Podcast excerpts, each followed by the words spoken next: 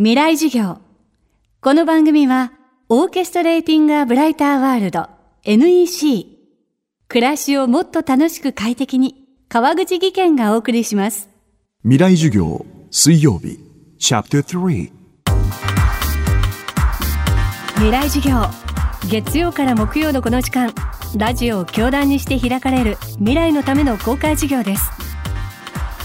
今週の講師は、哺乳動物学者、今泉忠明さん。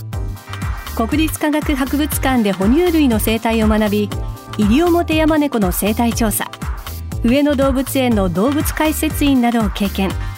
現在は静岡県の猫の博物館の館長を務めながら、様々な動物の研究を続けています。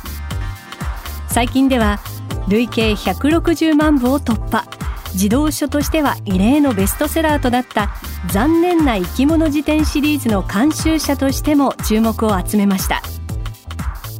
今日は「生き物は生き物でも私たち人間の話」です。未来授業3時間目。テーマは「人間の残念なところ」人間はもう残念の塊ですね。えーまあ体の作りから見るとまずん脳が大きくなりすぎた。それで腰が痛くなる。走るのが遅い。それから立ちくらみ。もう悪いことだらけですね。ですから人間はまだ未完成のまま発展してしまったために残念が多いんです。これはままず腰は直立二足歩行をしたがために腰にあの重力がかかるんですね。ですからもうちょっと腰骨が丈夫になってればよかったんですけど丈夫になる前に栄えちゃったんですね。あとね、うん、足がむくむっていうのはこれ立ちっぱなしであの普通キリンとかあ馬とかは静脈に弁があって血液がちゃんと降りないようになってるんですね。人間にもあるんですけどあまり機能しなくて、えー、一日立ち仕事してると帰りには靴が入らないと。そのぐらいまで血が下がりますよね。ですからまだ不完全ですね。これはあの不完全なまま人間が発展したのは火ですね。火を結局自由に作れるようになったんですね。これが元で一気に反映したんですね。ですからそこであの足がむくむ人とかみんな置いてきぼりになったんですね。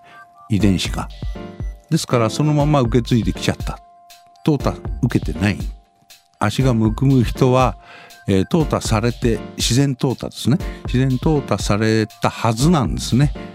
ですからあのそれを受ける前に椅子を発明したり休み場を作ったり淘汰されなかったのもまあ当然なのかもしれない。これは脳が発達したからですね。ですからどっちが先か分かりませんけどもとにかく遺伝子を残したまま現代まで来てるということですね。進化じゃないんですね。淘汰という言葉が人間に対しては不適切なんです。ですから人間の場合はもうそういう自然界から離れた自然淘汰を受けない。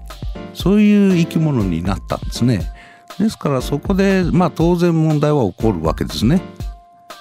腰痛くてもですね人間社会ではうんそれじゃあ今日は一日寝てないよと。で今度食べ物持ってきてあげるからとかそういう協力とかそういった技術も発達したんですよね。動物の場合はじゃあもうここにいろって言われたらそのまま終わりですよね。ですからそういう人間特有の、えー、助け合いとかいろいろなあの行動が発達したんですね。ですから人間はもう淘汰受けない。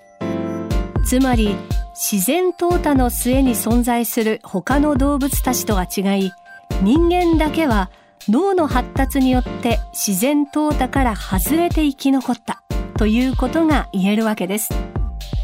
これは言葉を変えると人間以外の動物は進化によって獲得した能力があるからこそ今も生きているということになります。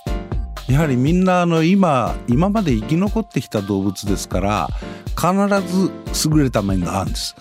例えば牛のように草を食べるだけでタンパク質が取れる。大量に。これはあの、まあ、人間が作ろうとしてる機械でも作れない。でも草が口に入ってからミルクになるまでの全工程っていうのは巨大な工場でもできないんですね。牛はあの一頭の体の中で全てやってんですね。仕組みとしては非常に効率がいいんですね。草だけ食べててもぐもぐやってるだけでそれがタンパク質になってミルクになっちゃうっていうことはすごいと思います。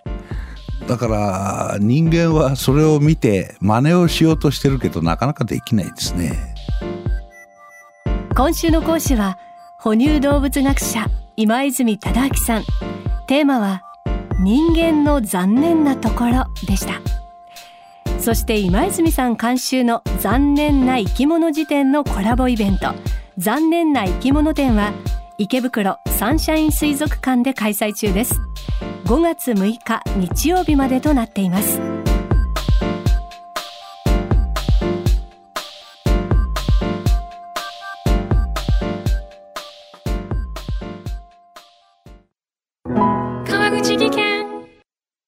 階段での転落大きな怪我につながるので怖いですよね。足元の見分けにくい階段でもコントラストでくっきり白いスベラーズが登場しました。皆様の暮らしをもっと楽しく快適に。川口技研のスベラーズです。未来授業。この番組はオーケストレーティング・ア・ブライター・ワールド NEC 暮らしをもっと楽しく快適に川口技研がお送りしました。